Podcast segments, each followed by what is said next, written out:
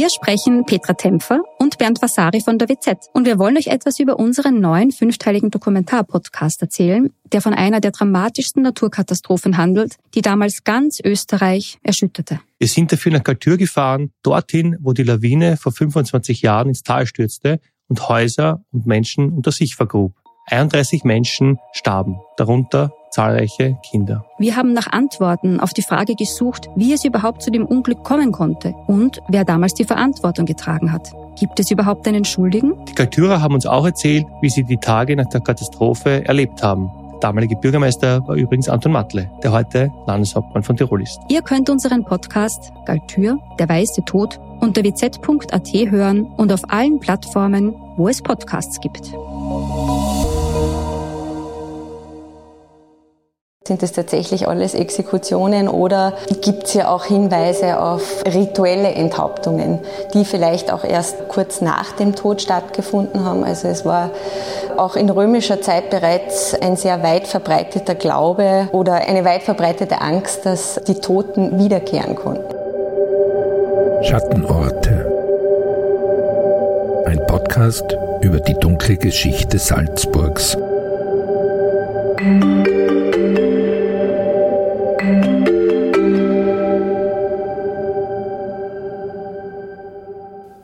Herzlich willkommen zurück zu einer neuen Folge des SN-Podcasts Schattenorte. Mein Name ist Anna Boschner und gemeinsam mit meiner Kollegin in der Lokalredaktion der Salzburger Nachrichten, Simona Pinwinkler, ergründen wir hier in diesem Podcast die Geschichte von Orten in und um Salzburg, die eine dunkle, mystische Vergangenheit haben. Und ich betone hier nun extra um Salzburg, denn dieses Mal spielt unsere Geschichte ungefähr 116 Kilometer Luftlinie entfernt von der Landeshauptstadt, und zwar in Oberösterreich. Dort, wo heute die Stadt Enns liegt, war früher ein riesiger Militärstützpunkt der Römer. Das Legionslager Lauriacum. Das war eine richtige Stadt mit über 20.000 Einwohnerinnen und Einwohnern.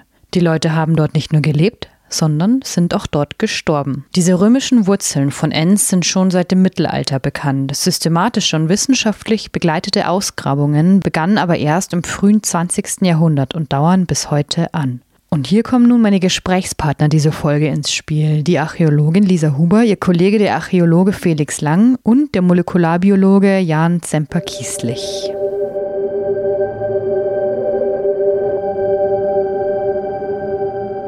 Die drei Salzburger Wissenschaftler sind Teil eines großen internationalen Forschungsprojektes mit dem Namen Leben und Sterben am Donaulimes. Lang und Huber sind wissenschaftliche Mitarbeiter im Fachbereich Altertumswissenschaften der Universität Salzburg. In ihrem Büro stehen derzeit Dutzende Schachteln, gefüllt mit Grabbeigaben aus Lariacum, fein säuberlich in Plastiksäckchen verpackt und beschriftet. Archäologin Lisa Huber öffnet einige von ihnen. Das sind eben diese Lampen, die klassisch römische Grabbeigabe, wenn man so möchte. Äh, die kann entweder vollständig sein oder so wie die äh, eben zerscherbt. Kann auch, das ist jetzt das ist ein verbranntes Exemplar. Die war ursprünglich auch mal so schön äh, rot und ist dann eben äh, am Scheiterhaufen ergraut. Dann haben wir auch noch äh, eine Kinderbestattung mit einem Goldohrring. Ein wirklich mini, mini, mini kleinen Ohrring. Äh, was mit dem zweiten passiert ist, ob der irgendwie äh, bei der Bestattung schon abhanden gekommen ist, das wissen wir nicht. Ich gehe mal nicht davon aus, dass es bei der Bergung passiert ist, äh, nachdem es doch eine relativ junge Ausgrabung ist. Da legt man schon sehr viel Augenmerk darauf, dass wirklich alles geborgen wird. Aber es ist eben in diesem Grab nur ein Ohrring dann gefunden worden. Ein Kleinkind und ein goldener Ohrring. Lauriacum. Die Römerstadt gibt es heute also so nicht mehr, aber heute liegt eben dort die Stadt Enns. Lauriacum entstand etwa 170 nach Christus. Die Soldaten lebten dort nicht alleine, sondern mit ihren Familien. Enns hat heute etwa 12.000 Einwohner, Lauriacum damals 20.000. Das heißt, es gab dort auch alles, was fürs Leben benötigt wurde, wie Handwerker oder Bäcker. Aber die Leute wurden dort eben auch bestattet. Bisher wurden zehn große Gräberfelder entdeckt, sagen die Archäologen. Erst zu zweien davon gibt es bereits Publikationen. Das Leben und Sterben in Lauriacum ist bisher also zu einem kleinen Teil nur erforscht worden. Zwei weiteren Gräberfeldern widmet sich dieses interdisziplinäre Forschungsprojekt nun. Und das betrifft etwa 300 Tote. Die wurden ausgegraben, damals vom Bundesdenkmalamt und die Ergebnisse unter Anführungszeichen nur in kurzen Vorberichten erwähnt, aber eben das gesamte Material noch nicht vorgelegt, die Skelette auch noch nicht anthropologisch untersucht und eben noch keine naturwissenschaftlichen Untersuchungen durchgeführt. Und das Fundmaterial lagert hier in den Kisten, also das sind die äh, Grabbeigaben aus Brand- und Körperbestattungen. Also auch in den Brandgräbern erhalten sich natürlich die Gefäße, die sind halt äh, zerscherbt und an manchen Stellen äh, haben die dann äh, Spuren von Hitzeeinwirkungen. Aber grundsätzlich ist äh, alles eben in diesen Kisten drinnen und hart der Bearbeitung. Das Lager war ein wichtiger Militärstützpunkt der Provinz Noricum mit 5000 bis 6000 Soldaten. Für diejenigen, die sich leisten konnten, war die Wohnsituation gut. Es gab zum Beispiel dort auch in einigen Häusern Fußbodenheizung. Der Frage nach dem Leben der Römer dort nähert man sich aus archäologischer Sicht über die Toten. Hinweise darüber, wie einzelne Individuen dort gelebt haben, liefert die Art und Weise der Bestattung und alles darum herum. Das Projekt läuft noch bis 2024. Einige Dinge lassen sich aber bereits jetzt schon sagen. Die Wissenschaftler haben zum Beispiel herausgefunden, dass ein hoher Prozentsatz der Verstorbenen zu Lebzeiten eine chronische Stirn- und Nebenhöhlenerkrankung hatte. Das deutet wiederum auf nasskaltes Wetter in der Region hin. Die Lebenserwartung lag so etwa bei 40 bis 50 Jahren. Anhand von Darmparasiten soll nun auch noch der Gesundheitszustand bzw. auch Infektionskrankheiten der Menschen in der Römerstadt in Erfahrung gebracht werden. Auch in Salzburg gibt es zahlreiche Römergräber. Bisher sei es aber noch zu früh im Projekt, um Unterschiede zwischen Enns und Salzburg, also Lauriacum und Juvavum, wie Salzburg zur Zeit der Römer hieß, festzumachen. Einzelne Merkmale lassen sich aber doch schon verorten, sagt Archäologe Felix Lang. Was auf jeden Fall Unterschiede gibt, ist bei den Grabdenkmälern, bei den oberirdischen. Diese für, für Joachim Salzburg sind Grab, große Grabaltäre, meistens aus Untersberger Marmor typisch, die können zwei, drei Meter hoch sein. Aschenkisten, also steinerne kleine Kisten, die sind mit Dach drüber, das ist auch was sehr typisches für Joachim. In Laureacum Enns sind es dann wieder viele Denkmäler, die aus äh, Gummener Marmor, das ist Marmorvorkommen im heutigen Kärnten, hergestellt wurden, die auch qualitativ von der bildhauerischen Arbeit her sehr gut sind. Ähm, das ist natürlich eine Qualität, die hängt sicher mit, dem, mit der Legion zusammen äh, und vor allem natürlich den hohen Offizieren der Legion, die sich sowas eben auch leisten konnten. Da sieht man natürlich auch gewisse Unterschiede zu Juvabum, was die Bestattungen betrifft. Von den Beigaben her gibt es nicht allzu viele Unterschiede. Äh, und anthropologisch können wir es leider nicht sagen, weil äh, der, die anthropologischen Untersuchungen in Joabum noch weitgehend fehlen. Also da können wir nicht sagen, wie gut ist die Zahnhygiene, wie gut ist der Gesundheitszustand. Felix Lang leitet das Projekt Leben und Sterben am Donaulimes. Er sagt, dass es beispielsweise auch spannend ist, wo genau die einzelnen Menschen in dem jeweiligen Gräberfeld bestattet wurden, also in welcher Reihe zum Beispiel sie liegen. Die Wissenschaftler möchten deshalb auch herausfinden, ob es an jenen Toten in prominenteren Gräbern Hinweise gibt, dass diese wiederum einen besseren Gesundheitszustand hatten, also dass es denen gesundheitlich besser ging zu Lebzeiten als der in Anführungsstrichen normalen Bevölkerung. Das sind tatsächlich gar nicht mal so sehr die Grabbeigaben, die auf das hinweisen, sondern eher die, die Lage der Skelette in den Gräbern. Also es ist ein relativ unter Anführungszeichen spätes Gräberfeld offenbar. Es gibt einige Brandbestattungen aus dem zweiten und frühen dritten Jahrhundert, aber dann auch eben viele Körperbestattungen aus dem dritten und vermutlich auch frühen vierten Jahrhundert noch. Und bei diesen Körperbestattungen ist das Bemerkenswerte, dass viele der Individuen nicht mit Sorgfalt bestattet wurden. Also in gestreckter Rückenlage, ähm, die Hände vielleicht über den Bauch gefaltet oder die Hände ausgestreckt auf der Seite, sondern die wurden äh, ganz offensichtlich einfach in die Grube geworfen. Manchmal mehrere aufeinander oder nebeneinander. Also da ist natürlich die Frage, was da tatsächlich dann dahinter steckt. Und dann gibt es auch noch ganz andere Spuren dort. Und zwar haben die Wissenschaftler des Projekts herausgefunden, dass in den Gräberfeldern scheinbar auch geköpfte, also enthauptete Personen lagen. Römer, denen der Kopf abgetrennt wurde. Möglicherweise wurden sie also hingerichtet. Spannend sei nun, ob es sich bei den Toten um Einheimische, also um Römer handelt oder hm, zum Beispiel um Germanen. Also wir wissen ja aus den schriftlichen Quellen, dass die Exekution mit dem Schwert quasi die Kapitalstrafe schlechthin war, ähm, vor allem in der Spätantike dann auch neben anderen Kapitalstrafen natürlich. Also es wäre und an für sich jetzt nichts Ungewöhnliches, äh, Enthauptungen in so einem Gräberfeld zu haben. Das Spannende ist, dass äh, diese Enthaupteten quasi auch verstreut im normalen Gräberfeld liegen. Also nicht an irgendeinem speziellen Ort, sondern äh, tatsächlich einfach im, im Gräberfeld auch bestattet wurden. Und das ist auch was sehr Markantes in der, in der römischen Kultur. Also es war das Recht eines jeden bestattet zu werden. Und das war auch sehr wichtig für jeden Römer und jede Römerin. Und bei den Enthauptungen wird es natürlich spannend, sind es tatsächlich alles Exekutionen oder gibt es ja auch Hinweise auf rituelle Enthauptungen, die vielleicht auch erst kurz nach dem Tod stattgefunden haben. Also es war auch in römischer Zeit bereits ein sehr weit verbreiteter Glaube oder eine weit verbreitete Angst, dass die Toten wiederkehren konnten. Und da hat man natürlich Vorsichtsmaßnahmen getroffen. Also ob das jetzt Fluchthäfelchen waren, mit denen äh, Gräber oder Särge verschlossen waren in Rom an der Via Appia, ob das Ketten im Grab waren. Es gibt auch neue Theorien, dass vielleicht schon einzelne Nägel quasi diese Geister abhalten sollten, wiederzukehren.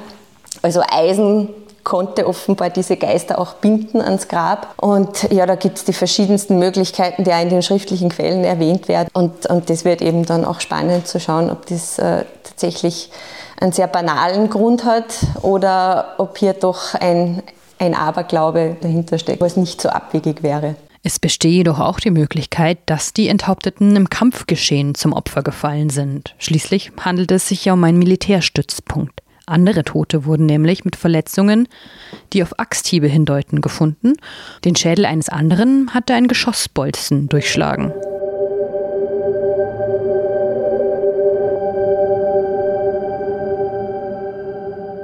Jetzt haben wir bereits gehört, dass Römerinnen und Römer nach ihrem Tod entweder verbrannt wurden oder eben der gesamte Körper bestattet wurde. Ähnlich wie heute fand zur Römerzeit ein Wechsel der Bestattungsarten statt. Für die Wissenschaftler sind natürlich die Toten interessant, bei denen es mehr Spuren gibt, also wo zum Beispiel das Skelett noch vorhanden ist und nicht verbrannt wurde. Mit diesen arbeitet der forensische Molekularbiologe und Bioarchäologe am Fachbereich Gerichtsmedizin Jan Zemper-Kieslich. Welche Toten waren miteinander verwandt? Was sind Familiengräber? Und um welches biologisches Geschlecht handelt es sich eigentlich? Grabbeilagen geben hier schon zwei erste Hinweise. Wirklich sicher kann man sich jedoch erst nach einer DNA-Analyse sein. Also wenn ich ein Grab mir anschaue und aufgrund der Beigabensituation einen Rückschluss auf das Geschlecht ziehe, dann mache ich das aufgrund der Attribute, die die entsprechenden Beigaben dann in unserem Verständnis dieser Kultur haben. Oder etwas salopper formuliert, wenn ein Schwert und ein Schild dabei ist, dann ist es ein Kerl. Und wenn Schmuck und äh, Geschirr drinnen ist, ist es eine weibliche Person. Kann man mal so im Raum stehen lassen. Jetzt ist es erfahrungsgemäß so, dass diese beiden sozusagen Befundlinien oder Quellenlinien in der Regel konkordant sind, das heißt übereinstimmend sind. Und spannend wird es immer dann, wenn das nicht der Fall ist. Das heißt also, wenn ich eine soziale Geschlechtsansprache habe, die von der biologischen Geschlechtsansprache abweicht, weil sozusagen dieses heteronormative System, das wir ja nach wie vor haben, ähm, beziehungsweise die Auflösung desselbigen, das ist ja auch kein zeitgenössisches Phänomen. Also da hat es sicher zu allen Zeiten der Menschheit Zwischenzustände, um es mal wertfrei zu formulieren, gegeben. Und das können wir eben dann über mehrere Quellenlinien abgreifen und immer dann, wenn sich hier Unstimmigkeiten ergeben, wird die Sache besonders spannend. Ansonsten ist es aber auch sehr nett, wenn man sowas hat, weil man methodisch unabhängig verschiedene Informationen gegenvalidieren kann. Das heißt also, dass die DNA-Analyse auch wichtig ist, wenn man aufgrund der Grabbeigaben eigentlich schon meint, das Geschlecht der bestatteten Person zu kennen, sagt Semper Kieslich. Was die DNA aber auch erlaubt, ist der Zugang zu Informationen, zu denen ich sonst keinen Zugang habe. Dazu gehört erst einmal die biologische Verwandtschaft. Ich hatte oder ich habe ohne DNA keine Möglichkeit, mit einer hohen Belastbarkeit Daten zur biologischen Verwandtschaft zu erheben. Ich kann das annähern, bestenfalls über physische Merkmale, die aus der Anthropologie dann herauskommen. Nur das ähm, sind keine besonders belastbaren Befunde. Also es gibt körperliche Merkmale, die erblich sind das heißt, ich kann hier im besten Fall vielleicht eine Familiengruppe ansprechen aber ich kann jetzt keine genauen Verwandtschaftsbeziehungen rekonstruieren. Und auch selbst zum Beispiel, wenn zwei Kinder und zwei Erwachsene nebeneinander in einem Grab gefunden wurden, heißt das noch nicht zwingend, dass es sich um eine Familie handelt. Die Bestattungssituation legt es nahe. Das wäre sozusagen die Arbeitshypothese, mit der ich in, in, so ein, oder in so eine Fragestellung reingehe. Aber es kann alle möglichen Gründe haben, warum man hier eine sozusagen Vergesellschaftung oder Vergemeinschaftung im, in einem äh, Bestattungskontext hat oder in einem Grabkontext hat. Also biologische Verwandtschaft, familiäre Verwandtschaft oder auch ein bisschen darüber hinaus. Im Idealfall kann ich aufgrund der Rekonstruktion oder aufgrund der, der DNA-Daten eine komplette Genealogie in, einem, in einer Gruft oder in einem Gräberfeld rekonstruieren. Die Information, okay, das ist jetzt ein Familiengrab, weil die alle biologisch miteinander verwandt sind, okay. Interessant ist es aber auch, wenn sie nicht miteinander verwandt sind. Denn dann muss ich mich fragen, jetzt geht der Ball wieder zurück an die Kulturwissenschaftler, ähm, ja, wenn die nicht miteinander verwandt sind, warum liegen die alle gemeinsam in einem Grab? Ein Teil der Proben soll für eine Radiokarbon-Datierung herangezogen werden. Andere wiederum sollen mittels Isotopenanalyse untersucht werden, um die Herkunft der Bestatteten zu erfahren. Zemper Kieslich wiederum wird die DNA-Analyse vornehmen. Dieser Teil wird jedoch erst geschehen. Das Projekt ist bis Oktober 2024 angesetzt. Für die Analyse malt der Molekularbiologe die Knochen zu Pulver. Daraus wird dann die DNA extrahiert. Das geht so. Das darf man sich im Konkreten so vorstellen, dass man, dass die Proben zunächst mal äh, eben nach dieser Dokumentation, sie werden gereinigt und dekontaminiert. Das hängt ein bisschen davon ab, wie die Proben schon vorbehandelt wurden oder eben auch nicht. Also es kann sein, dass da noch erdartige Anhaftungen dran sind oder irgendwelche sonstigen Sachen, die ich nicht in meiner Analyse haben will. Dann werden die Proben zu Pulver verarbeitet, das nennt man physikalischen Aufschluss.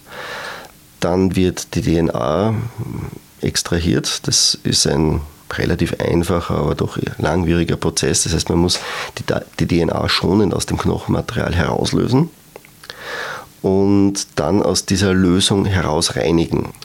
Das heißt, ich muss die DNA da mal herauslösen. Das mache ich mit einer Substanz, die hört auf den Namen Ethylendiamin-Tetraessigsäure. Ähm, das ist im Prinzip nichts, also das ist eine Substanz, die imstande ist, mineralische Knochenmatrix aufzulösen. Und zwar in einer Art und Weise, welche die DNA nicht schädigt. Nach weiteren Zwischenschritten hat man am Ende eine Lösung mit analysefähiger DNA vorlegen. Das heißt aber wiederum auch, dass der Molekularbiologe nicht nur mit der genetischen Information der Person arbeiten kann, sondern auch mit jener der Bakterien und Viren und sonstigen Mikroorganismen, die sich in der Probe befinden. Das sei wiederum interessant, um die Infektionskrankheiten im Legionslager zu erfahren.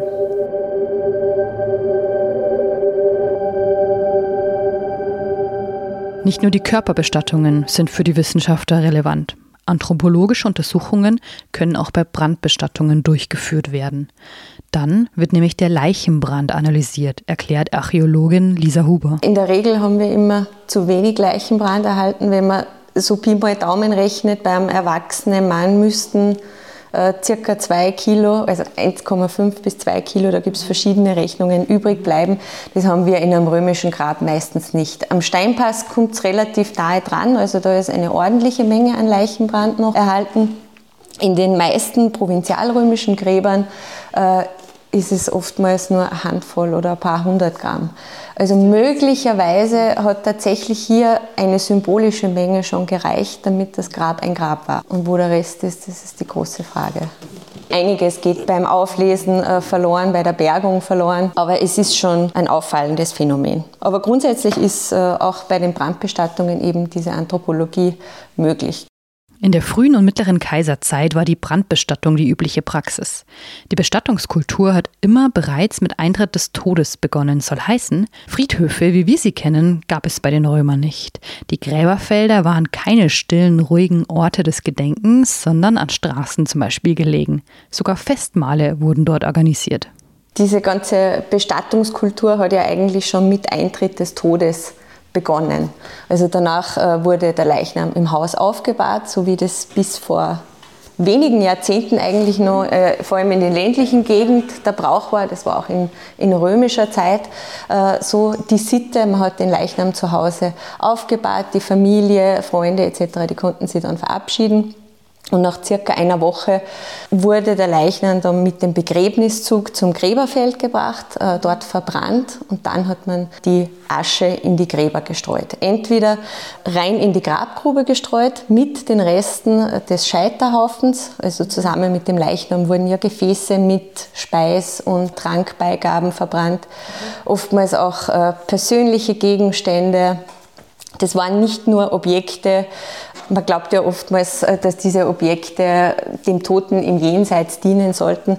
Also von dieser Vorstellung hat sich die Archäologie heute schon etwas entfernt, äh, dass es hier ein wesentlich weiteres Spektrum an Erklärungsmodellen gibt, warum jetzt äh, bei einer Person ein Spiegel gefunden wurde oder vielleicht ein Schreibgriffel oder ein besonderes Gefäß. Es, es gibt da einen, einen, sehr berühmten Ausspruch von einem Kollegen von uns, dass sich die Toten Toten niemals selber bestatten. Das heißt, sie werden immer von den Lebenden beigesetzt. Und diese Komponente ist natürlich sehr, sehr wichtig, äh, dass nicht der Tote selbst die Auswahl der Beigaben getroffen hat, sondern dass diese Auswahl von den Lebenden getroffen wird. Das heißt, wir müssen auch damit rechnen, dass äh, viele Gegenstände einfach für die Hinterbliebenen vom persönlichen Wert waren oder einen symbolischen Charakter besessen haben. Man müsse also genau aufpassen, wie Grabbeilagen zu interpretieren sind, sagt auch Archäologe und Projektleiter Felix Lange und greift dabei wieder das Beispiel mit den vermeintlichen Familiengräbern auf. Wir projizieren natürlich immer oft auch unsere eigenen Vorstellungen in die Antike zurück. Das ist natürlich nicht ganz ungefährlich. Äh, der schön, einer der schönen Fälle ist natürlich, wir haben immer wieder, nicht nur in Laureacum Enz, sondern auch natürlich in anderen Gräberfeldern, äh, dass Erwachsene mit Kleinkindern bestattet werden. Also dass die Kleinkinder oft äh, praktisch an dem Erwachsenen bei in die Nähe gelegt werden. Und da wird man natürlich sofort sagen, das ist die Mutter mit dem Kind oder vielleicht sogar der Vater mit dem Kind. Aber das ist natürlich nur eine Annahme, die man mal bestätigen muss. Das geht eigentlich dann nur über DNA-Analysen, äh, ob die dann tatsächlich verwandt sind. Und es gibt schon einige derartige DNA-Analysen, die zeigen, dass es nicht unbedingt der Fall sein muss. Also dass es eher sogar äh, die Regel ist, dass sich hier keine Verwandtschaftsgrade abzeichnen. Wird man sehen, ob das in Laureacum, auch da gibt es einige Beispiele dafür. Ähm, da hofft man dann doch, dass die DNA Ergebnisse zeigt, wo man das dann nachvollziehen kann. Aber man muss sich vielleicht von dem Gedanken dieser engen familiären Bindung, die man dann auch bei Kleinkindern hat, ein bisschen lösen. Also es hat vielleicht nur äh, hoffe ich zwar nicht, aber es kann sein, dass es nur rein praktische Gründe hat. Kleinkind ist verstorben, es war gerade ein Grab offen, legen wir es dazu, dann braucht man kein neues anlegen. Für einen Römer war das Grab jetzt nicht nur ein Andenken an den Verstorbenen, sondern auch Mittel zur Selbstrepräsentation. Also die römischen Gräberfelder, die sind eigentlich weit weg von dem, mit dem wir unsere Friedhöfe heute assoziieren, als Ort der Stille und Ort der Ruhe. Also die Gräberfelder lagen außerhalb der Siedlung immer entlang äh, den frequentierten Ausfallstraßen, damit auch diese monumentalen Grabbauten mit den Inschriften äh, von vorbeifahrenden Reisenden und Einwohnern der Städte auch jederzeit gesehen und bewundert werden konnten. Also das war nicht nur ein, ein Ort des Gedenkens, sondern das war eigentlich ein relativ äh, geschäftiger Ort. Nicht? Also mit unseren heutigen Friedhöfen ist da, ist da nicht mehr viel äh, gemein, wenn man so möchte.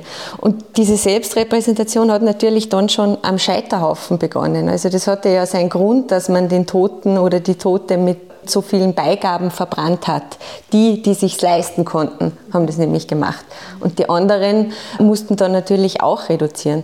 Das heißt, alleine schon die Verbrennung war eigentlich ein Schauspiel für ja, all jene, die dann an diesem Begräbniszug auch teilgenommen haben. Und das waren ja nicht nur Opfergaben jetzt für den Toten, sondern das sollte natürlich auch zeigen, so, wir haben das Geld und wir können uns das leisten und wir können ein, eine ein pompöses Begräbnis ausrichten. Und das ist natürlich dann auch in der Spätantike merklich zurückgegangen. Nicht? Also dass man auf diese Details dann nicht mehr Wert gelegt hat. Die meisten Gräber äh, sind eben ohne Beigaben und daneben gibt es dann noch die wirklichen Knaller, wenn man so möchte, aber das betrifft dann eben den Körperschmuck. Also Trachtbestandteile, Schmuck etc. Und dann steht vielleicht nur ein Becher nebenbei in dem vielleicht noch eine Trank- oder Speisbeigabe ursprünglich drinnen war, aber ansonsten ist das, ist das merklich reduziert. Also wir haben in römischer Zeit Brandgräber mit zig Tellern drinnen oder den Scherben von Tellern. Und da fragt man sich auch, ja, was haben denn die mit dem ganzen Geschirr gemacht? Ja? Das natürlich auch viele Abfallgruben in den Gräberfeldern, also auch in Salzburg und äh, in Enns Abfallgruben, wahrscheinlich von Geschirr, die im Zuge vom Totenkult, also erst nach der Bestattung, dann entsorgt worden sind.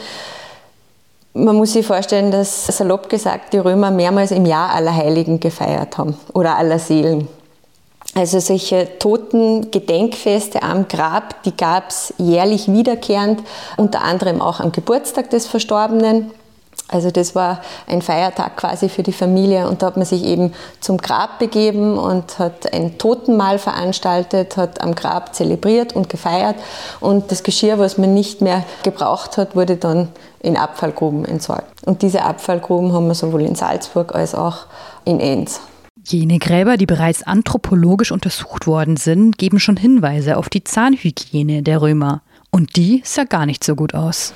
Also was man bis jetzt an den Gräbern, die anthropologisch untersucht worden sind, sieht, äh, ist, dass ab, also spätestens ab dem 18. Lebensjahr, glaube ich, jeder Karies hat. Auch der Anteil der Jugendlichen mit Karies ein extrem hoher ist, ähm, dass das in vielen Fällen schon zu Abszessen geführt hat. Also die Zahnschmerzen müssen bei vielen schlimm gewesen sein. Das hängt natürlich damit zusammen, dass Zahnbürste und Zahnpasta im Römischen unbekannt war. Das hängt vielleicht auch damit zusammen, dass viel Honig verwendet wurde, aber sicher auch damit, dass die übliche Ernährungsweise oder die übliche Nahrung im Römischen der Getreidebrei war, der natürlich kleben bleibt an den Zähnen, äh, wo sie dann die Stärke in Zucker umwandelt. Und da war man offensichtlich nicht in der Lage, das wirklich in den Griff zu kriegen. Deswegen sind wir gespannt, ob wir äh, auch wohlhabendere Gräber kriegen, die vielleicht mehr Fleisch gegessen haben, ob da vielleicht die Zahnqualität besser ist. Äh, denn auch ob man mehr Pflanzen oder mehr Fleisch gegessen hat, das kann man durch Isotopenanalysen feststellen.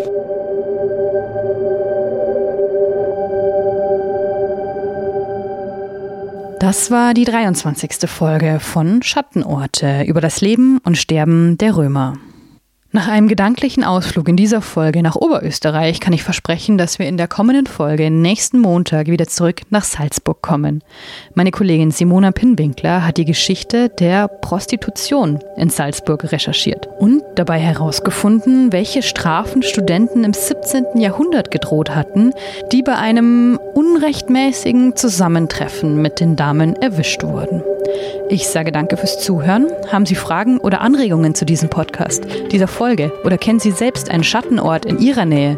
Dann schreiben Sie uns eine E-Mail an podcast.sn.at. Bis zum nächsten Mal.